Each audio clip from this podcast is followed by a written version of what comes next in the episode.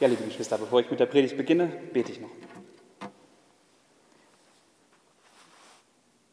Himmlischer Vater, ich danke dir, dass wir diese Gewissheit haben dürfen, dass wir deine Zusage haben, dass du es bist, der deine Gemeinde baut, der deine Gemeinde durch alle Zeiten führt, egal welche äußeren Umstände auf uns warten. Ich möchte dich bitten, dass du vor allem Kraft gibst in Zeiten der Anfechtung, ähm, gerade wenn es darum geht, auch ähm, ja, klar sich zu dir zu positionieren. Dass du da die Kraft gibst, durchzuhalten, dass du ähm, deine Gemeinde offenbar machst. Ich möchte dich bitten, dass du durch dein Wort auch zu uns sprichst, dass du, ähm, ja, dass du durch dein Wort das ausrichtest, wozu du es gegeben hast, dass du uns ermahnst und äh, vor allem Mut gibst, Freude gibst, auch in schweren Zeiten. Amen.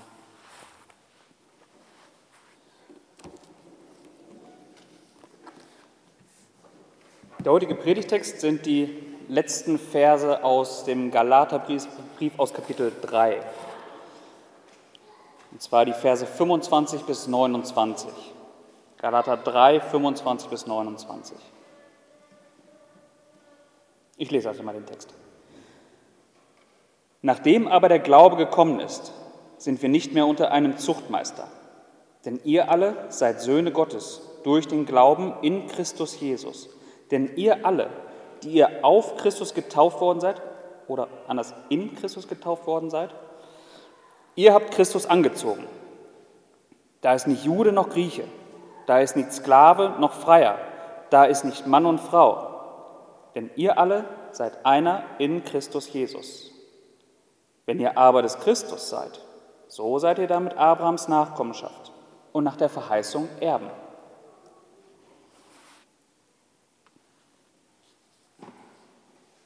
Unter uns Menschen gibt es immer ein Rechtsverständnis. Und dieses Rechtsverständnis, das jede Kultur irgendwie kennt, das sich von Kultur zu Kultur auch unterscheiden kann, ähm, kennt in der Regel auch eine Festlegung in der Ordnung, in einer familiären Ordnung. Wer ist Kind von wem?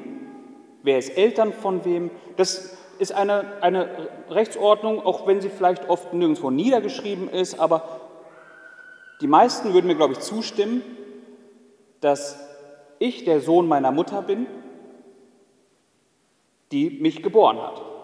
Ja? Und der Sohn meines Vaters, der mich gezeugt hat. Auch heute bin ich noch deren Sohn. Es gibt aber auch das Rechtsverhältnis, dass ein Kind, das nicht aus dem eigenen Körper hervorgegangen ist, zum eigenen Sohn oder zur eigenen Tochter werden kann. Wie funktioniert das? Durch Adoption. Je nachdem, äh, wo man auf der Welt lebt, ist, äh, ja, ist Adoption mit mehr oder weniger bürokratischem Aufwand verbunden.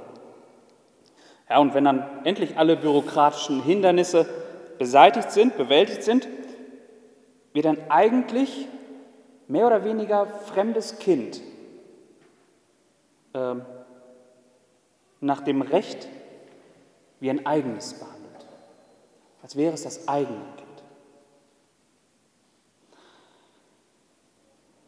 Ebenso wie das Eltern-Kind-Verhältnis durch ein Rechtsverhältnis geregelt ist, so ist auch das Verhältnis zwischen Mensch und Gott geregelt.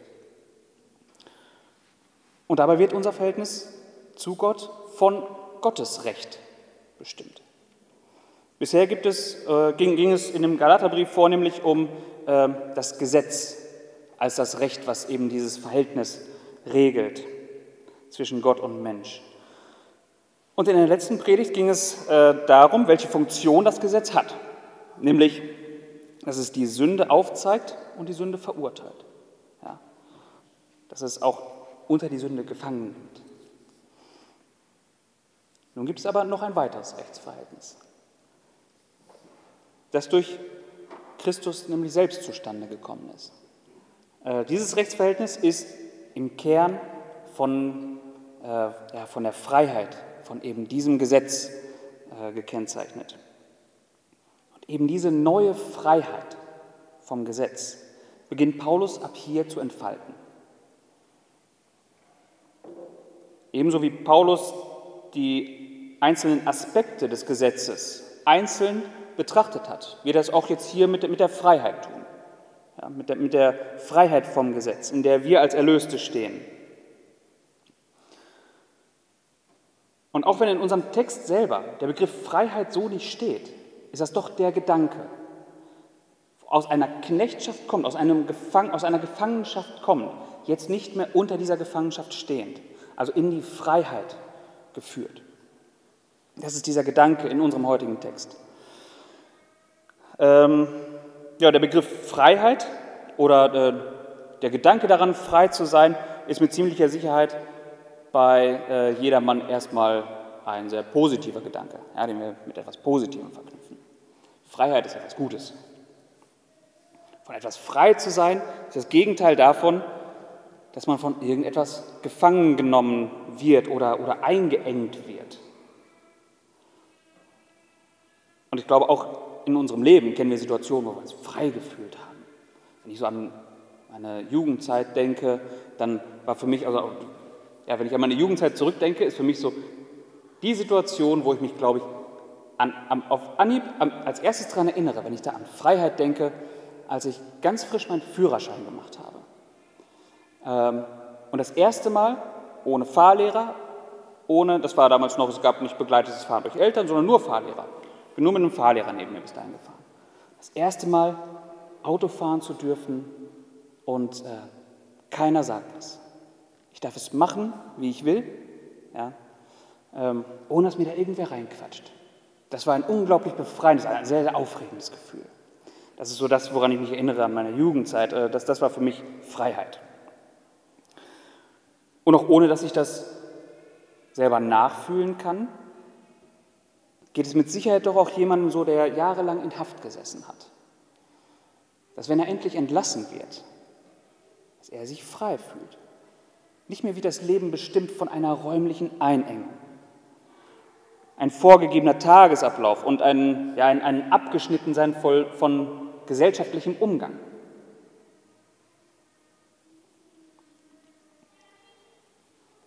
Was war es in meinem Fall, was diese Einengung aufhob, was mir Freiheit gab? Es war eine bestandene Führerscheinprüfung.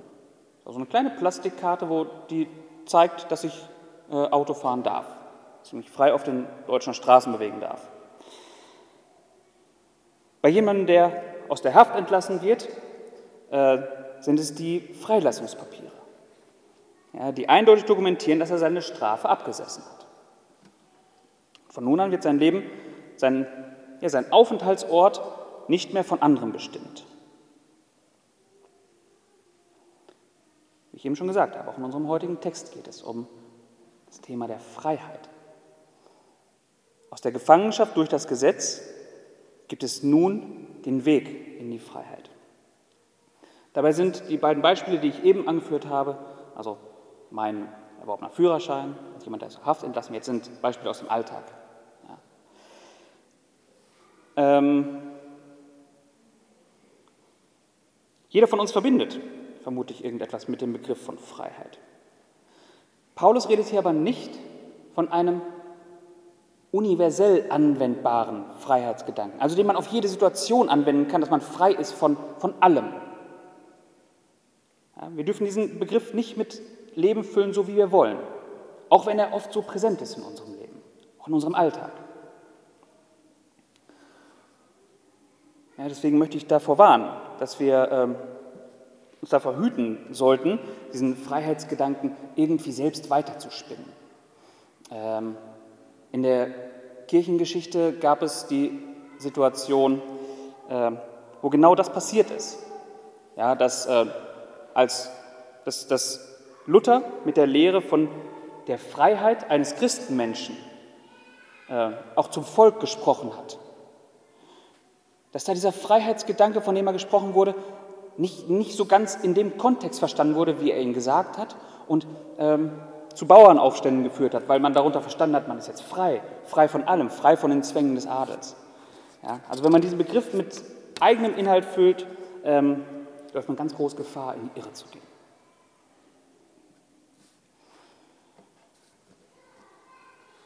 Hier geht es um die Freiheit vom Gesetz. Wodurch können wir sagen, dass wir frei sind vom Gesetz? Was ist der Grund für diese Gewissheit? Ganz kurz, weil Christus das Gesetz erfüllt hat. Christus selbst hat alles getan, was das Gesetz fordert, sogar bis hin zum Tod hat er alles gemacht. Wenn wir über das Alte Testament und das Neue Testament nachdenken, dann wissen wir zwar, dass die Trennung zwischen diesen beiden Zeitrechnungen ähm, an, an Christus festzumachen ist, ja, durch sein Wirken. Das funktioniert aber nicht so, dass erst das Gesetz gilt, dann kommt Christus, etwas Neues führt er ein und das Gesetz wird einfach abgeschafft. So funktioniert dieser Ablauf nicht, sondern Jesus selbst sagt in der Bergpredigt, in Matthäus 5, Vers 17, meint nicht, dass ich gekommen sei, das Gesetz oder die Propheten aufzulösen. Ich bin nicht gekommen, aufzulösen, sondern zu erfüllen. In Galater 3, also einige Verse vorher, 3, 13 und 14, konnten wir bereits lesen, wie das genau passierte, dass Christus das Gesetz erfüllte. Ja, er nahm den Fluch, den das Gesetz über den Sünder ausspricht, auf sich, ja, und zwar in einem so unfassbaren Maß, dass er in seinem Wesen selbst nur noch wie ein einziger Fluch angesehen wurde. Gott hebt also nicht einfach das Gesetz auf. Es existiert nach wie vor mit all seinen Forderungen und mit all seinen Verurteilungen. Nur richtet Gott das Gesetz nicht mehr gegen uns Gläubige, die wir alle zu schwach sind, ja, es zu erfüllen, sondern er richtet es einzig gegen Christus. Und genau in diesem Sinne muss auch äh, Römer, Römer 10, Vers 4 verstanden werden, wenn Paulus dann davon schreibt, äh, dass Christus des Gesetzes Ende ist. Also mit ihm kommt es zur Erfüllung.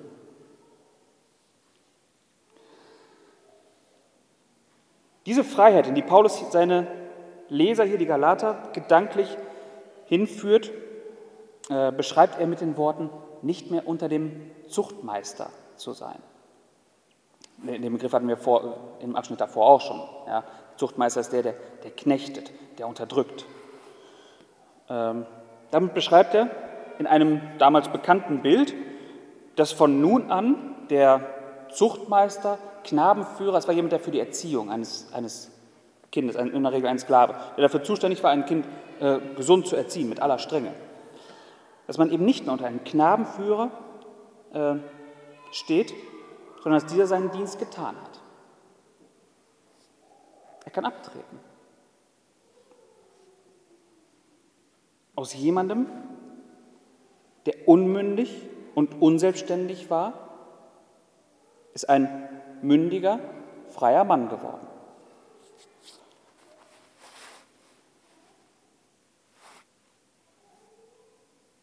Was genau bedeutet das ganz praktisch gesehen, nicht mehr unter dem Zuchtmeister zu sein? Zum einen bedeutet es, dass die, ähm, das Zeremonialgesetz, die ganzen Kultordnungen, die wir im Alten Testament finden, durch Christus erfüllt wurden. Ja, und nun spielen sie keine Rolle mehr im alltäglichen Leben des Gläubigen. Ähm, es wird keine Beschneidung mehr praktiziert, es bedarf keiner Opfer mehr, denn Christus ist das ewige Opfer.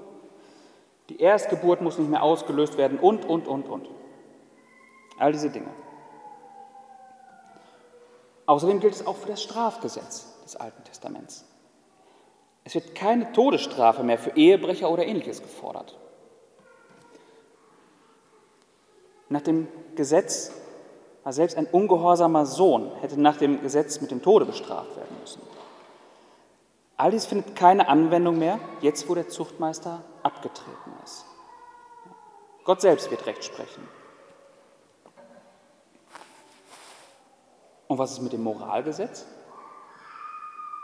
Also allen voran den zehn Geboten? Auch diese hat Christus erfüllt. Gott beurteilt den Gläubigen auch hier nicht mehr anhand des, des Rasters der zehn Gebote. Mag man vielleicht fragen, aber spiegeln denn nicht die zehn Gebote äh, Gottes Willen wider? Ja, genau das tun sie und das tun sie auch weiterhin. Wir finden auch im Neuen Testament wieder, dass sich Gottes moralischer Wille gegenüber dem Gläubigen nicht geändert hat.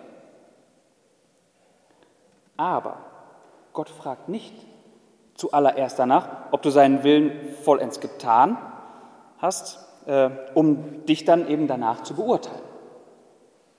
Das nicht mehr. Gott vergibt die Sünden, weil er eben auf Christus schaut. Zusammenfassend lässt sich sagen, dass äh, nicht mehr unter dem Zuchtmeister zu sein bedeutet, dass Gott die Segensverheißung im Zusammenhang mit dem Halten des Gesetzes aufgebrochen hat und ebenso auch den Fluch, der jedem angedroht wird, der das Gesetz nicht hält, dass er auch den aufgebrochen hat, beziehungsweise all das in Christus seine Erfüllung findet.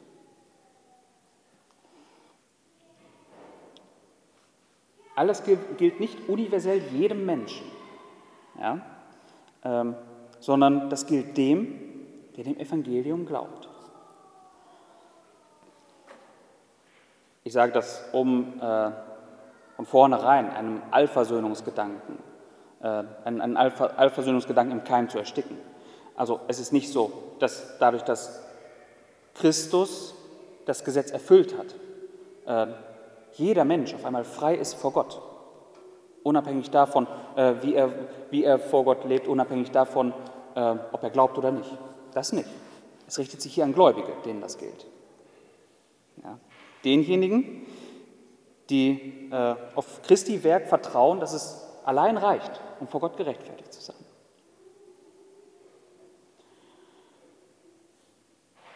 Am Anfang des dritten Kapitels hatte äh, Paulus eine familiäre Erbfolge deutlich gemacht, nämlich dass diejenigen, die den Verheißungen glauben, Abrahams Nachkommen sind.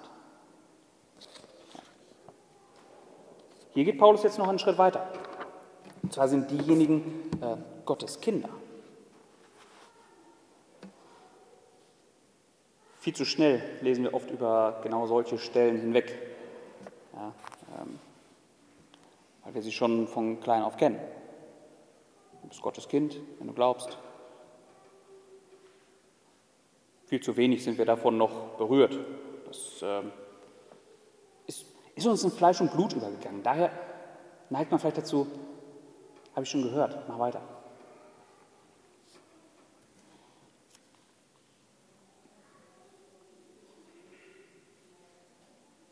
Wir führen uns dabei viel zu wenig vor Augen. Äh,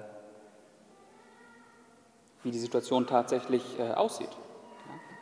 Dass Gott, der allein allmächtige, souveräne Gott, äh, uns als seine Kinder annimmt, in denen nichts Würdiges ist. Wie, wenn ein kleiner Junge, ja, ein, ein, ein kleiner, äh, in Lumpen bekleideter Waisenjunge in irgendwelchen Slums auf dieser Welt äh, umherläuft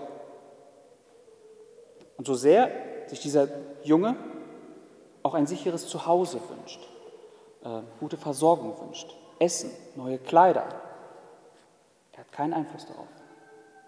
Er kann nichts. Er kann maximal betteln. Aber ob sein Betteln erhört wird, hängt nur von der Gunst derjenigen ab, die er anbettelt. Und dass sie ihn sogar dann aufnehmen, ihm neue Kleider geben, alles, ist sehr, sehr unwahrscheinlich.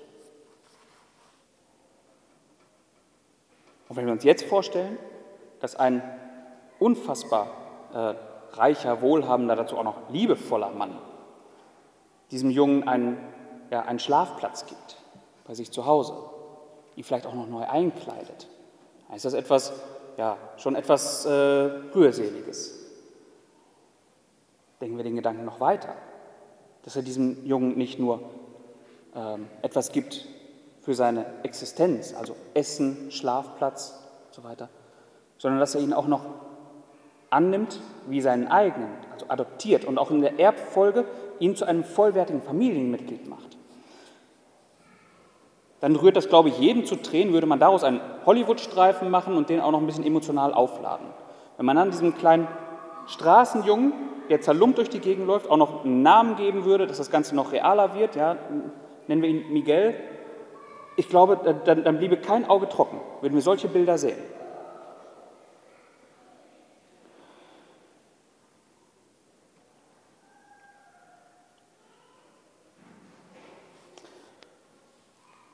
Solche Gnade und Güte, Güte würde uns zu Tränen rühren, dass wir von Gott adoptiert wurden und er uns das Recht zuspricht, seine Söhne und Töchter zu sein. Das lässt uns leider viel zu oft kalt. Und dieses Bild von diesem kleinen Miguel müsste eigentlich noch viel weiter gesponnen werden, wenn man die Situation zwischen Gott und uns äh, veranschaulichen wollen würde. Ja, da wäre nicht nur einfach ein reicher, mächtiger Mann, sondern da steht der allmächtige, einzig souveräne Gott in diesem Universum.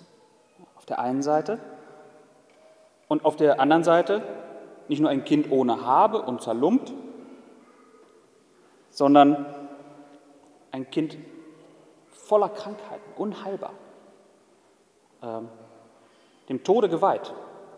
Ein Tod, der kein Ende findet. Ja. Und dieses Kind wird aufgenommen. Nicht aufgrund seines Wesens oder seiner äußerlichen Merkmale, nicht aufgrund dessen, sondern trotz dessen.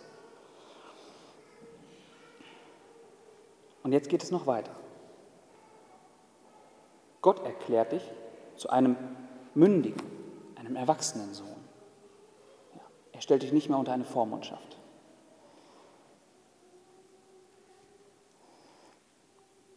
Gottes Wille ist äh, jedem seiner Kinder nach wie vor bekannt. Dafür braucht es keinen Knabenführer mehr, keinen Zuchtmeister. Es ist nach wie vor bekannt. Aber wir leben jetzt in der Freiheit, äh, Gottes mündige Kinder zu sein. Gerade wenn man daran denkt, äh, ein, ein mündiger Christ zu sein der äh, eben nicht mehr unter dem Gesetz steht. Ich weiß nicht, wie euch das geht. Ob euch das auch, ähm, so, ob das bei euch so leichte Zweifel anmelden lässt. Hat man vielleicht entweder einzelne Personen im Kopf oder vieles schon theoretisch durchdiskutiert. Gibt es nicht die Fälle, dass jemand sich als Kind Gottes sieht, aber doch permanent sündigt? Wie ist es dann mit dem? Oder äh, gerade diese Freiheit, in der man dann steht, gibt nicht gerade die Anlass dazu, durchweg zu sündigen, wenn man weiß, oh, ich bin ab jetzt unantastbar? Auch hier möchte ich es kurz machen. Wer, wer, wer äh, Freude an der Sünde hat, es genießt, sein Leben ja, gegen Gottes Willen zu leben und dabei auch keine Reue empfindet, ähm, um den steht es sehr ernst.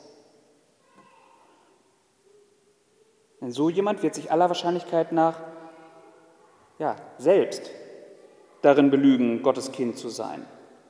Diesen Stand spricht er vermutlich sich selbst zu.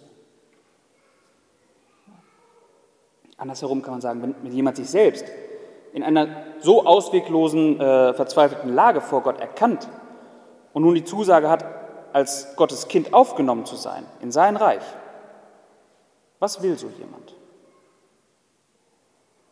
Ist es ernsthaft, dass so jemand sagt, du Gott, das Angebot, äh, dein Kind zu sein, behalte ich mal äh, im Hinterkopf, komme ich aber darauf zurück, wenn ich mir meine Hörner abgestoßen habe. Oder super, jetzt bin ich, äh, jetzt bin ich Gottes Kind und kann mich weiter im Dreck der Sünde suhlen. Einem solchen Menschen könnte man doch nicht allen Ernstes abkaufen, dass er tatsächlich den Ernst seiner Lage und die Gnade eigentlich erkannt hat. Einem solchen Menschen könnte man noch nicht mal gesunden Menschenverstand zusprechen. Ist es nicht vielmehr, dass die Aufnahme in Gottes Familie auch den Willen des Menschen ändert?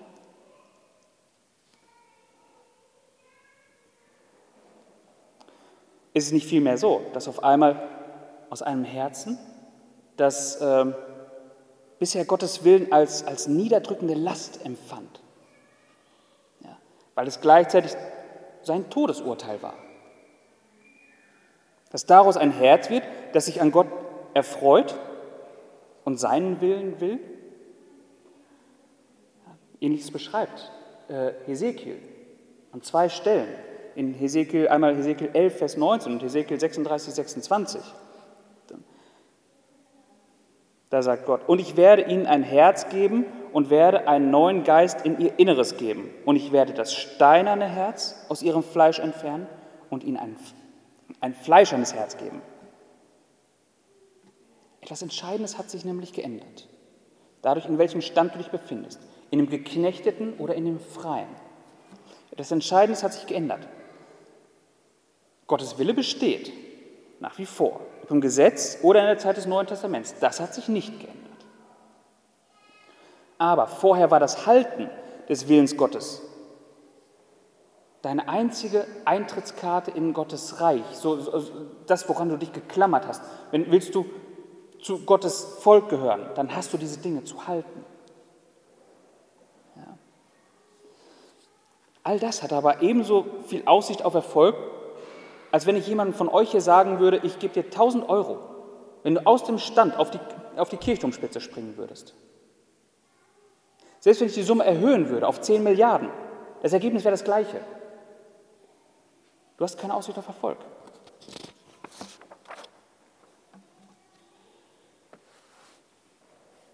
Nun aber bist du in Gottes Familie aufgenommen und all deine Schuld wurde getilgt.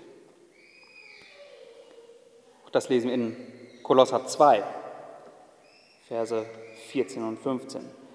Er hat den Schuldschein gegen uns gelöscht, den in Satzung bestehenden, der gegen uns war, und ihn auch aus unserer Mitte fortgeschafft, indem er ihn ans Kreuz nagelte.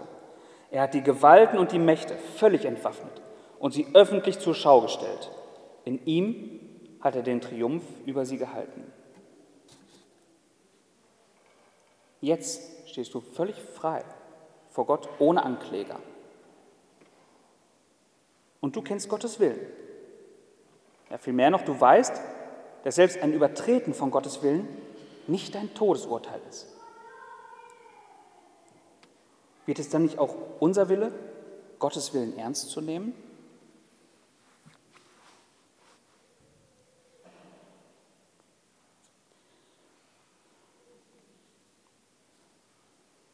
Unser Text gibt auch eine Antwort auf die, eine vielleicht sehr unscheinbar anmutende Frage. Wie wird man denn Gottes Sohn?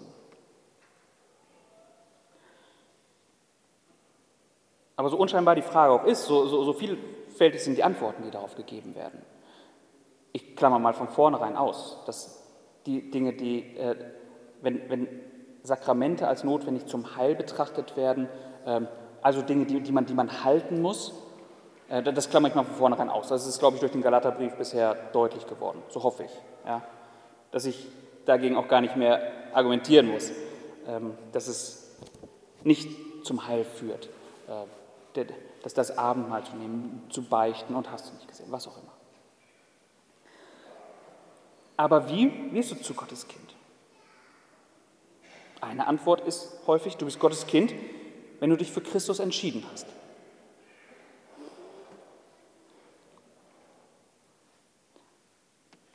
Diese, Antwort mutet nicht sofort falsch an. Da ist nicht so einfach zu sehen, ob es, es klingt eigentlich sehr richtig. Ja. Du bist Gottes Kind, wenn du dich für Christus entschieden hast. Aber ich glaube, auch hier gilt es, äh, Klarheit zu schaffen, dass in so einem Gedanken ähm, trotzdem etwas Falsches steckt. Unser Text gibt die Antwort, denn ihr seid, ihr alle seid Söhne Gottes durch den Glauben in Christus Jesus. Also durch den Glauben, der sich in Christus Jesus gründet. Das ist ein Glaube an das Evangelium. Die Gottessohnschaft kommt nicht aus einer Entscheidung, sie kommt nicht aus einem Willensakt, sondern sie ist einzig und allein äh, die Frucht des Wortes des Evangeliums, dass man dem Glauben schenkt. Und dieses Wort, das Evangelium von Christus, äh, triggert nicht nur in uns den Glauben an. Also es ist nicht so, dass, dass wir es einfach nur hören und dann sagen, jetzt entscheide ich mich dafür und das ist dann mein Glaube. Nein, indem du dem vertraust, bevor du dann noch eine Entscheidung triffst, was für Konsequenzen das für dein Leben hat, ist das Glaube. Es ist nicht notwendig, da zu sagen, ich, ich muss noch eine bewusste Entscheidung dem hinzufügen, damit ich dann wahrhaft gläubig bin. Nein, sobald du dem glaubst, äh, bist du Gottes Kind. Das ist auch Johannes wichtig, im Johannesevangelium, relativ früh im Johannesevangelium schon deutlich zu machen, woher eigentlich äh, der, der, der Glaube und das Errettetsein eigentlich kommt. Johannes 1, Verse 11 bis 13 lese ich einmal. Da beschreibt er nämlich Christus. Ja. Er kam in das Seine und die Seinen nahmen ihn nicht an.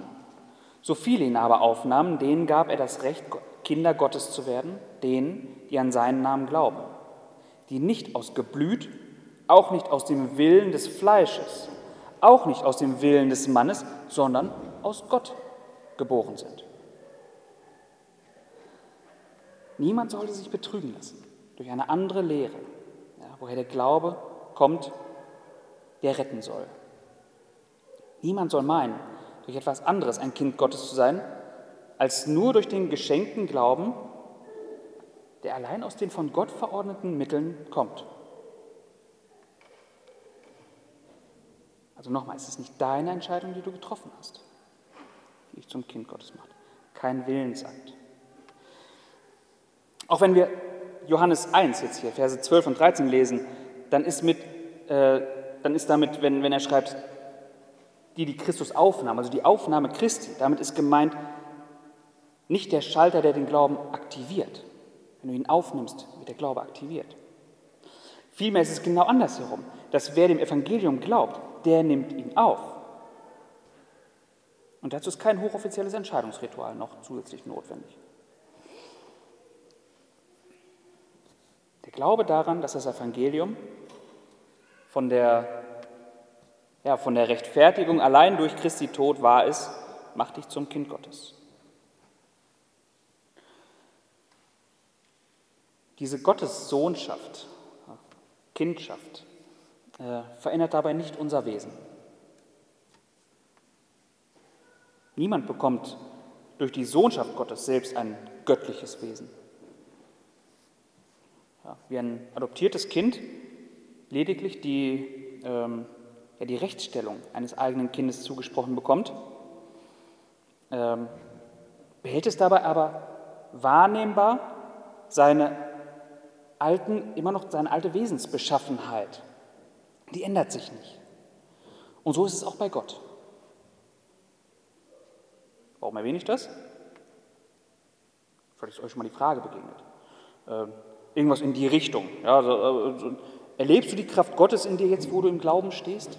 Je weiter du im Glauben vorangehst, erlebst du Gottes Kraft in dir? Mhm. Oftmals wird das falsche Verständnis gelehrt, dass in einem Gotteskind ja, etwas wie eine neue göttliche Sphäre geschaffen wurde. Oftmals beschreibt man das als den Geist, ja, der das neue Göttliche in uns wirkt. Aber da lassen wir uns auch nicht irreführen. Auch hier gilt, es ist nicht etwas, erst dann Realität, wenn es erlebbar oder wahrnehmbar ist. Du bist nicht erst Gottes Kind, wenn du Gottes Kraft in dir spürst. Auch ein Gläubiger, ein Kind Gottes, hat Anfechtung und die Sünde ist nach wie vor in seinem Leib.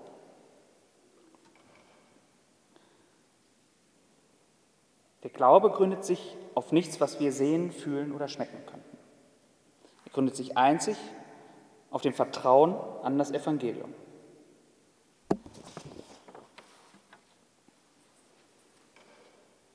In Vers 27 schreibt Paulus dann jetzt weiter, denn ihr alle, die ihr auf Christus getauft worden seid, ihr habt Christus angezogen. Oder ihr alle, die ihr in Christus getauft worden seid. Paulus erinnert die Galater an einen Akt, der bereits in der Vergangenheit liegt, nämlich an ihre Taufe. Er erinnert sie an eine ja, sehr symbolträchtige Handlung und was sie doch damit zum Ausdruck brachten. Äh, die, dieser Vers wird aufgrund der Abfolge, die hier äh, scheinbar, äh, die, die, Paulus hier scheinbar vornimmt, ähm, wird er häufig als Argumentation auch für die Kindstaufe verwendet, dieser Vers. Ja? Äh, erst die Taufe, dann das Anziehen Christi. Ähm, also, egal wie man zur Kindstaufe steht, ja, eines muss unumstößlich klar sein. Die Taufe selbst hat keinerlei rettende Wirkung. Nur die Taufe für sich gesehen. Keine rettende Wirkung. Alles, was Paulus bis hierhin argumentiert hat, wäre ansonsten über den Haufen geworfen, wenn es doch ein menschlicher Akt wäre, der Gerechtigkeit schaffen könnte. Ja. Also das kann er schon mal nicht meinen, dass, äh, dass, dass die Taufe selber äh, gläubig macht oder, oder äh, uns neu ankleidet, vor, vor Gott gerecht darstellt, wie auch immer.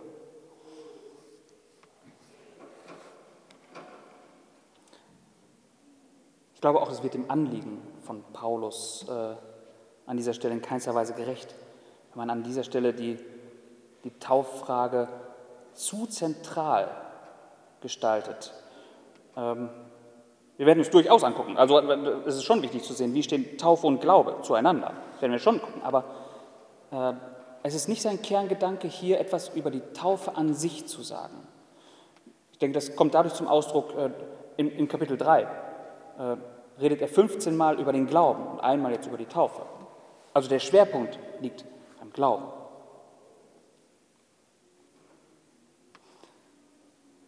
Aber wie diese beiden Dinge zueinander stehen, äh, da sollte man doch für Klarheit sorgen.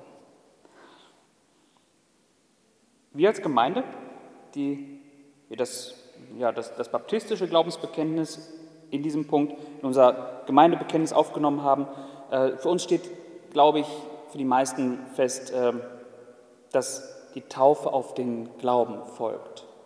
Also, dass erst der Glaube ist, dann die Taufe. Ich möchte einmal gedanklich in die Zeit zurückspringen, in die Zeit von, von Paulus und den anderen Aposteln, als die gewirkt haben.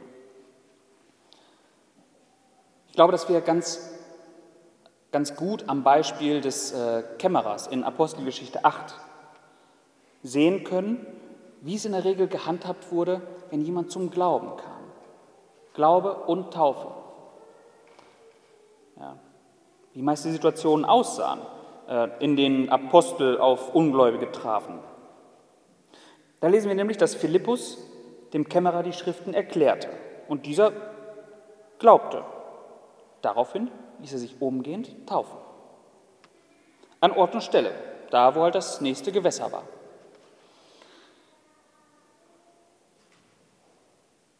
Paulus stellte, da, äh, äh, Philippus stellte da keinen langen äh, Taufvorbereitungskurs noch vor die Taufe. Vielmehr reichte das Bekenntnis, dass man glaubt, um umgehend getauft zu werden. Und so ist es auch hier zu verstehen, dass Paulus nicht zu Menschen spricht, die erst getauft wurden und dann glaubten, äh, Paulus reiste ja nicht umher, taufte zuerst und verkündete dann das Evangelium. Ja. Vielmehr war es üblich, dass der Glaube und die Taufe zeitlich gesehen unmittelbar zusammenfielen. Das sieht heute meist anders aus. Ähm, vor allem, wenn wir von klein auf im Glauben unterwiesen werden.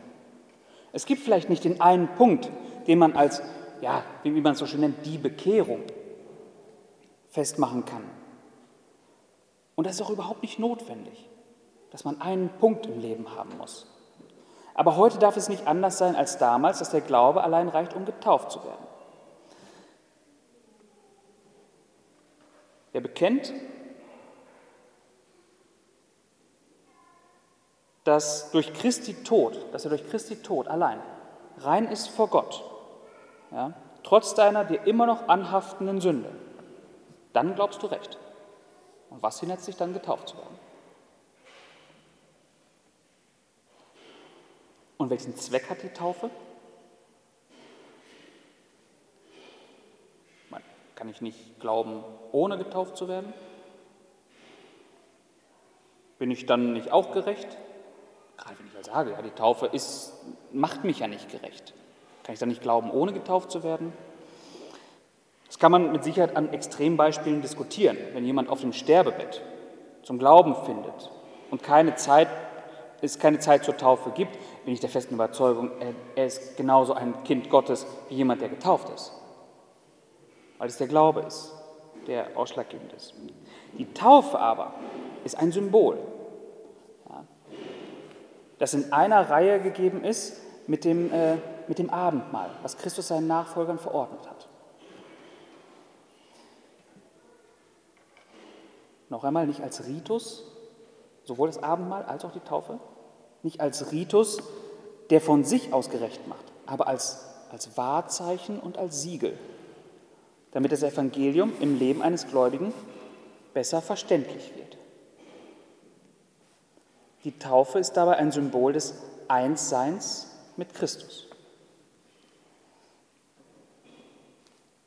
Wir sollten die Taufe nicht als reinen Formalismus zur Seite schieben.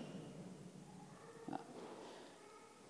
Ähnlich wie ein Soldat zur damaligen Zeit nicht erst durch das Anziehen seiner Rüstung zum Soldat wurde, wird ein Gläubiger auch nicht erst gerecht, wenn er sich taufen lässt. Aber dieser symbolträchtige Akt ja, des Anziehens der Rüstung macht A für andere, aber B viel, viel wichtiger, viel wichtiger, für einen selber unmissverständlich deutlich, zu wem man gehört. Was für eine Schande war es, die Rüstung der Armee zu tragen, zu der man gehörte, diese dann aber feige zur Seite zu werfen und zu fliehen, wenn es ans eigene Leben ging. Eine Schande war es. Ebenso erinnert Paulus auch hier, dass die Galater doch durch die Taufe die neuen Kleider angezogen haben, die unbefleckt und makellos sind. Ja. Sich also auch in den, in den Dienst Christi gestellt haben, Sie wurden mit, mit Kleidern bekleidet, die nicht mehr ihre eigenen sind, an denen ihre neue Identität erkennbar ist.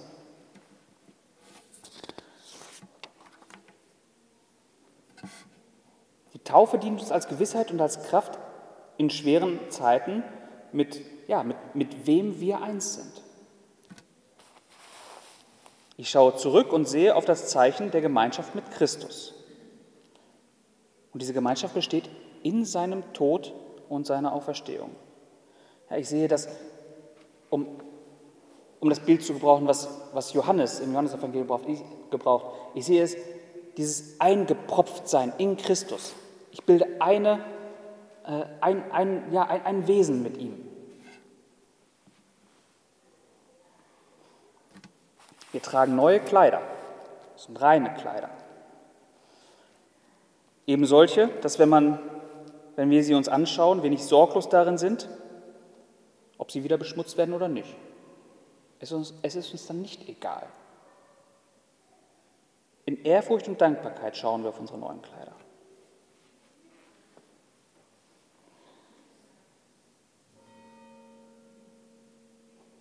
Vers 28 und 29. Da ist nicht Jude noch Grieche, da ist nicht Sklave noch Freier, da ist nicht Mann und Frau, denn ihr alle seid einer in Christus Jesus.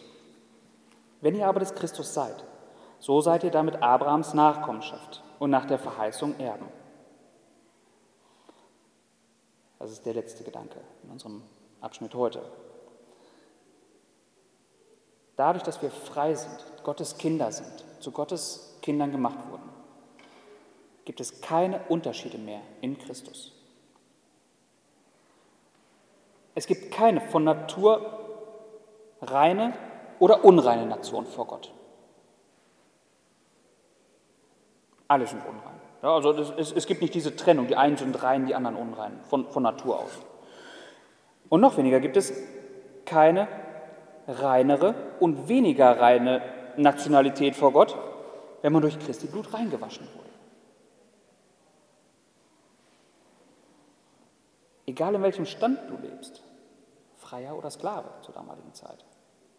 Wir können es heute auf gesellschaftlichen Ebenen, was weiß ich, wohin spinnen, egal in welchem Stand du lebst. Äh, diese Unterschiede sind in der Familie Gottes nicht da. Auch spielt es keine Rolle, ob du Mann oder Frau bist. So klar die Rollen auch in dieser irdischen Ordnung gelten, so wenig zählen sie bei Gott. Allerdings erst dann, wenn wir endlich sichtbar in einem neuen Leib bei ihm sind. Paulus hebt hier keine Stände oder Rollen auf dieser Erde auf. Paulus erklärt hier einzig und allein den Stand vor Gott. Die Frau wird immer noch die Kinder gebären und der Mann wird immer noch Verantwortung für das leibliche und geistliche Wohl seiner Familie tragen, solange wir auf dieser Erde leben. Ich als Deutscher werde noch immer eine mit ziemlicher Sicherheit hellere Haut haben als ein Zentralafrikaner. Diese Unterschiede gibt es nach wie vor. Paulus zielt hier nicht darauf ab, wenn er hier schreibt, nicht, dass äußere Dinge in dieser Weltordnung aufgehoben werden. Es gibt nach wie vor Unterschiede, aber niemand soll meinen, dass diese Unterschiede eine, eine Hierarchie in der Familie Gottes in Ewigkeit darstellen werden. Und so soll dieser Abschnitt heute uns auch ja, zur, zur Gewissheit und zur Freude sein, nämlich, ähm, dass kein Gläubiger mehr unter, dem Niederdrücken, unter der niederdrückenden Last des Gesetzes steht. Vielmehr schaut Gott uns durch Christus an. Durch ihn sind wir rein vor Gott. Und durch ihn nimmt Gott uns sogar an wie seine eigenen Kinder. Egal wer du bist, woher du kommst. Vor Gott zählt er das nicht mehr. Amen.